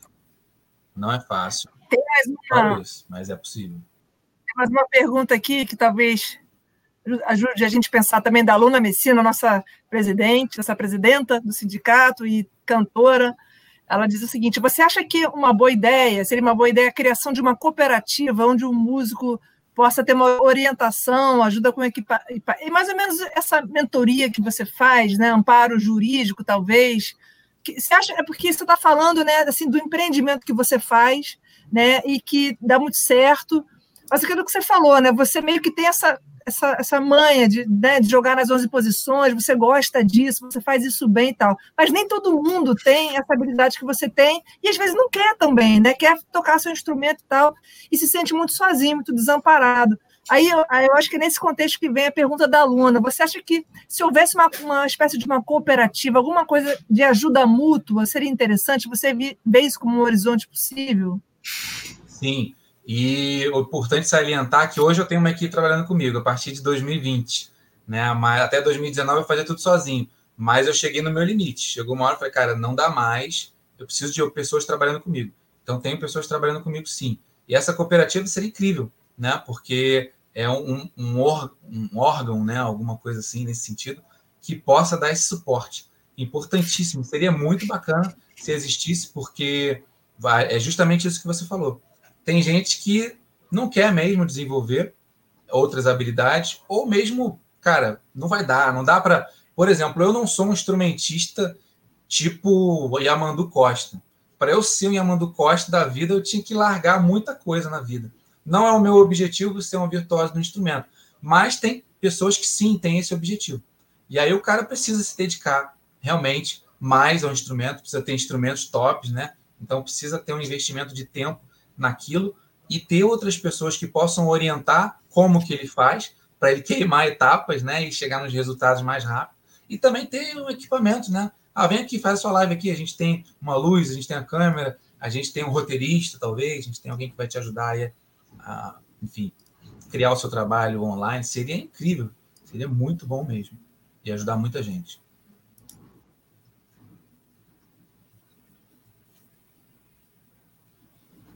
Vai lá, Eduardo. Eu, tô, eu, tô, Nossa, eu, tô, eu, fico, eu, fico viajando aqui nessa, nessas, nessas ideias do trabalho do músico. Tem muita. Todos nós, todos nós já ouvimos alguma piada na vida ou algum comentário assim derrogatório com, com, relação ao que a gente faz. E essa, essa posição nossa na sociedade faz com que a gente tenha tenha que ter um grau de empreendedorismo muito antes dessa palavra ter se tornado moda, é, como você falou, e até uma moda ruim, né? essa palavra está sempre aí, mas a gente tem que se virar. E é tão impressionante como a gente acompanhando é, o desenvolvimento de profissões, desenvolvimento do trabalho em outras áreas de atuação, a gente percebe, principalmente o pessoal de recursos humanos, que todo mundo está querendo e busca para os seus funcionários, colaboradores, como chamam para as pessoas que estão nessa coisa, as características e as competências que nós músicos temos no nosso trabalho. Isso que você está falando de empreender, de ser interdisciplinar, de achar o problema e buscar soluções para ele, isso é coisa que todo mundo busca em quem trabalha em outras áreas e nós músicos estamos muito na frente dessa história. Só que às vezes a gente não presta atenção nessa nossa capacidade porque muitas vezes a gente fica só querendo saber se o acorde está certo, se está afinado, e se o estilo é esse. É isso mesmo, eu já sofri muito com isso e chegou uma época que eu desencanei.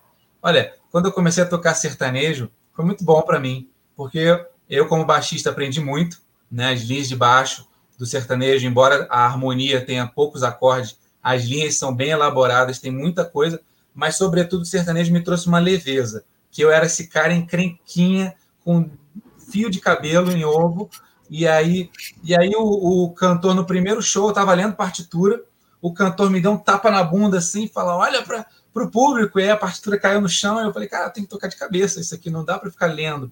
E aí eu comecei a, a relaxar mais e ver que, cara, se uma notinha não foi naquele momento tão certa quanto deveria ser, ali naquele contexto, né, que é divertir as pessoas, que é entreter, mais vale um sorriso no rosto e uma reboladinha do que a nota cravadinha ali no tempo.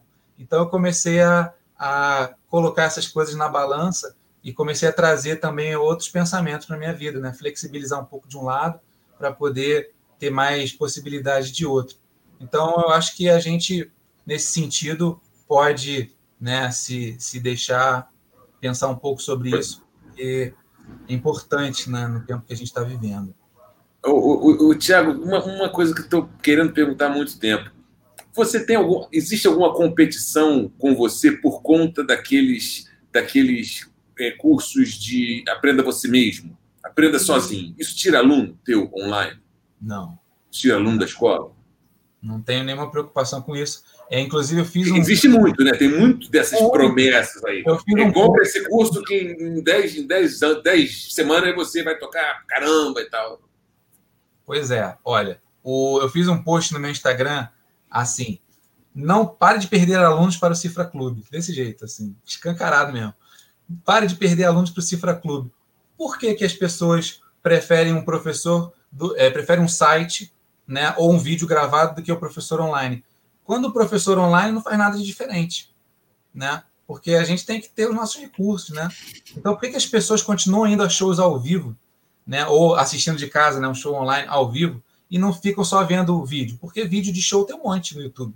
Você pode assistir tem um monte. Mas você vê o cara ali ao vivo, olho a olho, tete a tete, passando aquela energia para você e improvisando até, criando coisas na hora. Não precisa nem ser jazz, nem bossa nova. Mas o cara tá fazendo um show de rock, às vezes ele troca a letra na hora, inventa, faz uma brincadeira com você, dá uma piscadinha de olho para um, para outro. Isso faz toda a diferença, né? Isso é a conexão. Então, as aulas, o professor, ele tem que criar essa conexão também. Então, não vai ter nada gravado, nada escrito no site que substitua o professor, a não ser que o professor se limite a fazer a mesma coisa que o outro. Então, assim, eu sempre penso assim: o que, que eu posso fazer que ninguém faz? Né? Isso aqui eu vou fazer, mas isso aqui fulano já fez, isso aqui fulano já fez. Então, eu vou fazer do meu jeito, vou fazer de um jeito diferente e vou oferecer de uma maneira criativa. Só de você abrir a aula com um aluno e falar: e aí, como é que você está? Como é que foi essa semana? Como é que está seu pai? Como é que está na escola? Isso o Cifra Clube não faz, o YouTube não faz. Isso faz diferença, porque nós somos seres humanos, né? A gente, nós somos seres emotivos, a gente se conecta pela emoção. Então, pode ser o melhor professor do mundo, mas se ele estiver assim para o aluno, o aluno de um, algum momento ele acaba saindo, né? Então, um exemplo é... disso que você falou foi a live do Milton há uns dois, dois meses atrás, foi um domingo de noite. A chance dele estar sentado lá, relax, Nossa, contando uma piada aqui, cantando. É, foi exatamente isso. O frescor que tinha ali, você pode ver os melhores vídeos dos shows dele super produzidos, não eram como aquela live. Foi espetacular. É isso. É incrível mesmo. Deixa eu te perguntar uma coisa, Tiago. Assim, é, você falou, tocou um ponto fundamental, que é esse, né? É do humano, né? Porque a gente vê na música, assim, um processo de, de, de transformar trabalho vivo em trabalho morto, né? As máquinas substituindo, né? As aulas só aulas gravadas e, e até, me, até mesmo a questão dos hologramas, né? Que quando eu vi a primeira vez isso, eu achei doido um show com um sujeito que já morreu ali e parece que ele está ali ao vivo, né? Eu entrei depois para ver, até o Gil já fez uma, uma, um show que apareceu ele tocando com ele mesmo, só que ele em holograma. Então existe uma, uma, um pessoal que domina a tecnologia, né? Que eu acho que faz meio que de tudo, né? Para não precisar mais da gente, dos músicos, né? Para que as máquinas façam façam música, né? Então assim, uma pergunta que eu queria te fazer é o seguinte: eu eu, eu sou muito sua fã porque eu vejo essa sua energia que você coloca nisso, a alegria com que você traz isso para as pessoas. Isso realmente faz toda a diferença, essa energia, essa, essa alegria. Agora, é, uma coisa é a gente nadar contra a maré, né, dar murro em ponta de faca. Outra coisa é a gente nadar a favor da maré. Mas eu te pergunto, é, em que medida você vê é, se nós músicos temos a possibilidade de tomar as rédeas desse mercado e dizer que a gente quer ser, que seja desse jeito e não do jeito, e não apenas uma questão da gente se adaptar. Né? É o que a gente está fazendo agora, olha, a gente não pode mais fazer show ao vivo, então a gente pode fazer assim, assado. Mas quando é que a gente vai poder? E será que a gente vai poder? A gente tem essa força para chegar e dizer como é que a gente quer que seja? Essa é a provocação que eu tenho para você. Agora, Luciana, você não posso falar palavrão aqui, mas você me colocou com a corda no pescoço, porque é uma pergunta muito difícil, mas muito difícil mesmo. É, mas é ótimo, estou achando ótimo, porque a gente precisa falar sobre isso mesmo. Eu posso só contar uma história rápida, rapidíssima. É e não para a gente. E não, não, gente... não tem como chegar no resultado final, né? Não tem como dar uma resposta objetiva para isso. Mas antes de discutir sobre isso, vou contar uma história sobre a pergunta anterior que o Eduardo falou e sobre esse negócio de show ao vivo, muito rápido. Eu casei em 2013 e eu postei assim no Facebook. Galera, quem quiser tocar no meu casamento, comenta aí. Aí tinha 40 pessoas querendo tocar no meu casamento. aí eu falei, caramba, cara, então a gente vai ter que fazer um ensaio. Aí marquei um dia no estúdio, assim, umas quatro horas de estúdio. Quem quiser aparece lá e vou levar uma pasta com um monte de cifra e a gente vai vendo o que, que, que rola. Foi uma galera. Aí fiz oito bandas. E teve. O som foi de nove da noite até tipo três da manhã direto. E a gente tinha contratado um DJ para. Tinha dois ambientes a festa de casamento. Um com a banda ao vivo, que eu achava que ia ter uma banda, ia ter uma hora de show, uma hora de som e tal, depois ia DJ. Mas acabou, teve um monte de gente. E aí não teve ninguém. O DJ ganhou para não tocar para ninguém porque as pessoas ficaram lá de 10 da noite às 4 da manhã, saía uma banda, entrava outra, saía uma banda, entrava outra, e ninguém saía da pista de dança. Claro que era um casamento, tinha envolvimento afetivo, era minha família, família da minha esposa, meus amigos músicos, famílias, meus amigos músicos, mas ninguém saiu de frente do palco para você ver a força que tem o ao vivo, né? A conexão ali, a pessoa está fazendo junto, né? Naquele momento. Então, é muito forte isso. Eu nunca mais esqueço. Até hoje, né? Já tem sete anos. As pessoas falam, cara, teu casamento foi legal, um monte de banda, entrava uma, saía outra, não parava o tempo nenhum. Eu queria sentar para descansar, não conseguia. Eu queria ver outra coisa, não conseguia, porque eu voltava. Então tinha um imã ali, né? E tinha novidade, né? De sair uma banda entrar outra, mudar os músicos, estar tá sempre com música ao vivo. As pessoas não saíam daquilo. Então é isso, né? É, é por isso que a gente que a gente vai ter sempre o público. Se a gente souber cativar o público, né? A gente tiver essa troca de energia boa, a gente vai ter sempre o público. Agora, quando que a gente vai tomar as rédeas e que a gente mesmo vai dizer quando é, para onde vai né, o mundo da música? Eu acho que quando a gente se unir, é meio tópico falar isso, né? Mas quando a gente se unir, é, a gente respeitando as nossas diferenças, né? Porque é difícil, né? O ser humano de uma maneira geral. Mas o músico ainda tem muito ego, né? Então é muito difícil a gente é, entender as diferenças. A pessoa que toca um estilo diferente, a pessoa que né, tem uma visão diferente sobre a música, sobre o mundo, sobre o mercado musical.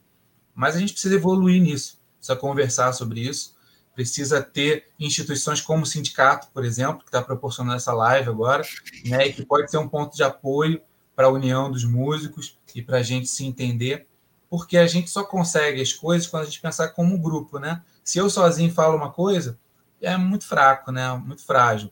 Agora, quando pessoas, mais pessoas falam, né? E quando tem pessoas também de relevância dentro do meio da música juntos nisso, a gente consegue é, fazer alguns movimentos.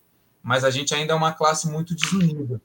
E a gente precisa trabalhar para isso. Eu acho que essa, essa série de lives do Cindy Music é um, um movimento nessa direção, que é muito importante.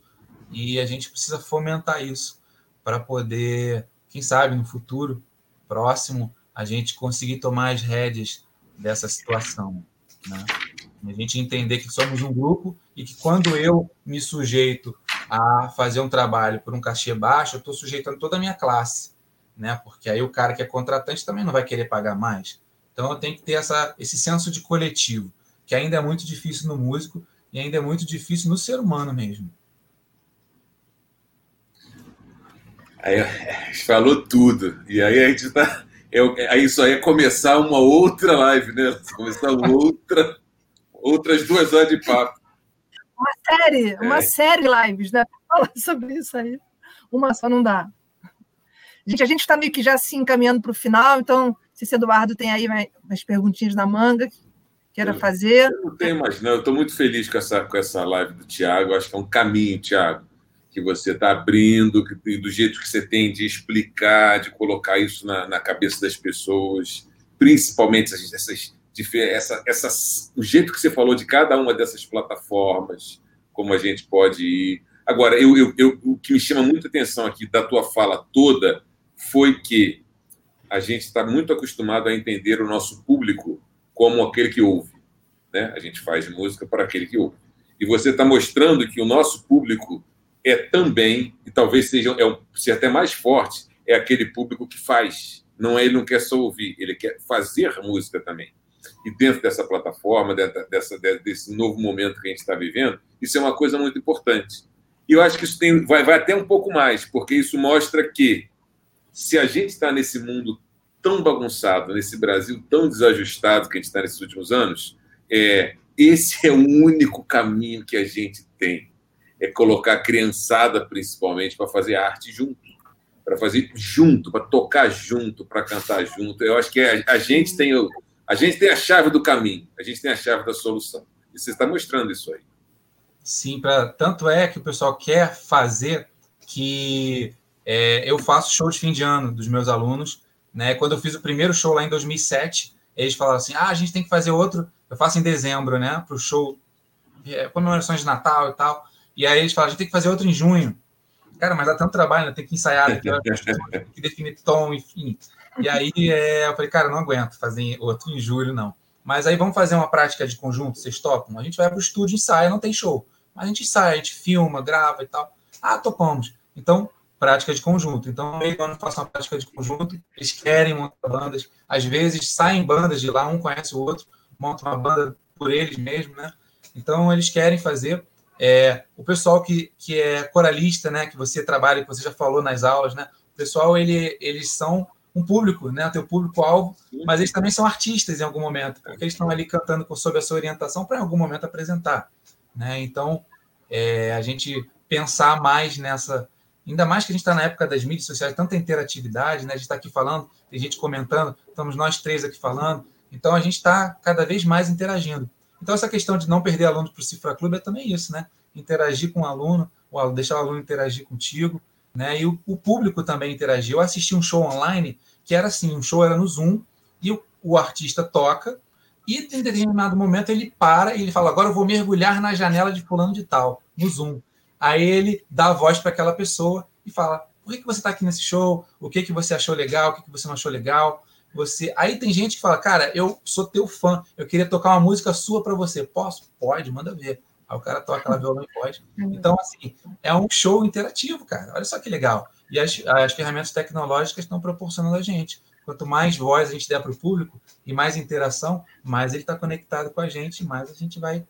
Por falar nisso. Esse relacionamento. Por falar nisso, ó, vou botar aqui o valor do pessoal aí, a equipe Fala Músico aí, ó. Apostos. Tem aqui também, ó. Cátila, baixista, grande baixista, dando boa noite para gente. Aqui o Anjo Caldas, que já falando, lembrando do repolho, né? Que foi a nossa abertura. Deixa eu ver quem mais aqui. Luna Messina dando boa noite para o professor. Não sei se foi para o professor Eduardo ou professor Tiago. Vamos ver, tem mais aqui, deixa eu achar. Temos aqui o alô do grande Chiquinho Amaral. Temos aqui o alô da professora Inês Rocha, do Colégio Pedro II. Temos aqui o Wagner, dando um alô também. Opa, a Inês também falou aqui, ó. Deu um parabéns para a gente. Aí, o, pessoal, o pessoal gosta, né? O pessoal gosta de, de, de se ver representado. É. Ali, ó. O Alfredo, ó, parabéns pela iniciativa do sindicato. Está em Portugal acompanhando aí nossa live, muito Alfredo legal. Alfredo é grande Alfredo, uhum. dele. Aqui ainda vai o um recadinho aí, wash hands. Temos aqui o Gustavo Martins dando boa noite. Aqui, ó. Tá muito boa essa live. Ah, é, o Wagner é técnico de som do Porta dos Fundos, aquele canal ah, de comédia. É. Olha aí, mais um, uma área de trabalho, né, gente? Sim, exatamente. O Edu falando também que está apreciando. Vamos ver. Deixa eu chegar lá. Está chegando lá embaixo. Ó, Anjo, Anjo Caldas adorando a live, percussionista. Ah, essa aqui, minha querida Mayra Vieira, baixista também, tem uma escola de música, também vai nessa linha aí tua, Thiago. Valeu, Mayra. E vamos ver o que mais. Tem mais alguém diferente aqui? Deixa eu lembrar. Tem um comentário do Eduardo. Posso só dar um, um comentário do comentário? Ele falou em algum lugar assim: Tiago, você tem facilidade para falar e isso é um talento. Mas assim, Eduardo, é, não foi sempre assim, não. é um talento desenvolvido, porque se você me olhar meus vídeos de 2015, você fica assustado. Meu Deus, não mesmo, Tiago, parece outra pessoa. Mas é a prática, cara. É a prática. Exatamente.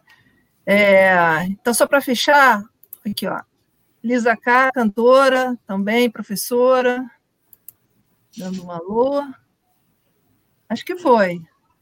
Ah, tem mais aqui do Gustavo, dando parabéns para o Tiago. Esse compartilhamento das suas experiências ajuda os músicos a pensar em caminhos principais e também alternativos ou secundários, né? O mais importante, eu acho que é a gente falar sobre, né? Falar sobre, compartilhar experiências, né? Então, assim, como eu brinquei lá que você me inspira a ser youtuber aqui, de falar, né? Eu acho que isso, um se inspira no outro, eu acho que é, esse coletivo, essa questão do coletivo que você diz como uma, uma solução, eu penso exatamente da mesma maneira, né? Se a gente não fizer junto, a gente não consegue, né? Então vamos ver se a gente consegue criar esse movimento, né? Gerar esse movimento em torno da gente e e a espiral vai, né? Vamos ver se a gente consegue virar esse jogo, né? Acho que a gente tem condição, sim. Com certeza. E vocês me inspiram muito na parte acadêmica, né? Que eu não conhecia muito pouco antes de entrar no, no mestrado. E aí fui aluno de vocês e, e aprendi muito. E então essa área que que estava lá para trás, né? Desenvolvi muito nesses dois anos de mestrado E queria agradecer a vocês também e pelo convite desse papo aqui agora, mas as aulas ao longo desses dois anos foram incríveis. Beleza. E a gente precisa dos dois lados, né? A gente precisa do, da pesquisa, né? Entender como é que funciona e da importância que ela tem para a gente crescer, né? Para desenvolver a profissão de músico, né? E desenvolver as pesquisas, né? Dentro das áreas, principalmente da educação, que é o que a gente estudou mais no Proemos né? E a gente precisa muito e precisa valorizar, que eu acho que não é tão valorizado assim. Apesar de ter instituições públicas que reforçam isso, quando a gente está fora da instituição pública, é, a gente não valoriza tanto quanto deveria a pesquisa. Então, assim, eu como músico e como empreendedor cresci muito depois que eu aprendi a pesquisar as bases de dados, aprendi a ler né, interpretar melhor os artigos científicos. Então, isso é uma área que a gente não dá muito valor, mas, gente, é muito importante, muito importante, porque o conhecimento que está ali é, é único, né? É naquele formato e que a gente só encontra quando a gente está realmente com esse espírito de pesquisador. E a gente precisa desenvolver isso também, porque é uma área importantíssima para o mundo da música, que, que contribui demais né, para a gente estar tá aqui hoje e para a gente. é mais uma área também de trabalho, né? E a gente precisa Exatamente. dar mais valor a isso. Antes da gente então dar o, o tchau final, eu vou fazer uma propaganda aqui, que semana que vem a gente tem um Breno Irata, desafios e alternativas para o mercado da música, dos eventos não, agora, não é? Desculpa, sexta-feira agora, 18 horas, isso aí. Dos eventos colaborativos da pandemia do Covid-19. Ainda bem que está escrito, né? eu recebi é... essa, essa, divulgação e eu botei na agenda, então eu sei. Quando entrou ali, eu falei, é sexta-feira, né? semana agora, que já vou assistir. Uhum. Muito legal. E vamos ter a Mônica Ávila, saxofonista, aqui para também fazer a mediação assim como o Eduardo esteve aqui hoje com a gente. Então, eu queria agradecer muitíssimo em nome do sindicato, ao Tiago e Eduardo, a estarem aqui com a gente, né, fazendo parte desse movimento, dessa força, dessa, dessa união, né, trazendo esse debate à tona, né, porque às vezes a gente acha que é só com a gente que as coisas acontecem, né, ah, não me dei bem ali, pô, fiquei sem trabalho, a gente acha que é só com a gente, não, isso é uma coisa que está acontecendo com todo mundo e a gente precisa saber quais são as alternativas, as saídas que a gente tem e como a gente pode remar, remar nessa maré enorme de incertezas que a gente tem. Gente, obrigada. Não saiam daí. Vocês querem falar mais alguma coisa no final? Quero dar parabéns para o Tiago, parabéns para você, Luciana. Esse projeto está muito bacana, é, está sendo muito bem falado, as pessoas estão curtindo muito participar desse, dessas lives. Parabéns, Tiago. Está num caminho lindo. Obrigado, obrigado. Queria agradecer ao sindicato, agradecer a Luciana, agradecer ao Eduardo. Foi um prazerzaço estar aqui com vocês. E, pô, me sinto honrado, né? E todo mundo que assistiu, queria agradecer também. É, quem comentou, quem interagiu com a gente, foi muito bom. E a gente vem para, teoricamente, passar o conhecimento, né? Mas a gente aprende muita coisa também, né? Então, sair daqui também é, preenchido de mais conhecimentos e mais coisas para realizar e para frente. Quem quiser conhecer mais, falamusico.com.br. Tem todas as mídias lá, tem YouTube, Facebook, Instagram, tem livro, tem um monte de coisa lá. Falamusico.com.br. Se esquecer o br.com também funciona, que um redireciona para o outro. E a gente está junto. Maravilha, gente. Não vai embora, fiquem aqui nos bastidores. Eu vou passar a vinhetinha para quem não viu no começo, vê no final, que está muito legal. E depois, daqui a pouco, a gente conversa nos bastidores, tá bom? Beijos. Você ouviu o podcast do primeiro ciclo webinar do Sindmuse. Coordenação e apresentação, Luciana Requião. Arte, Carol Nouri. Divulgação, Rodrigo Passos. Administração, Andréia Mendes. A coordenação do podcast fica a cargo da Clarice Magalhães, uma realização do Sindmuse com apoio da Federação Internacional de Músicos e da Union to Union.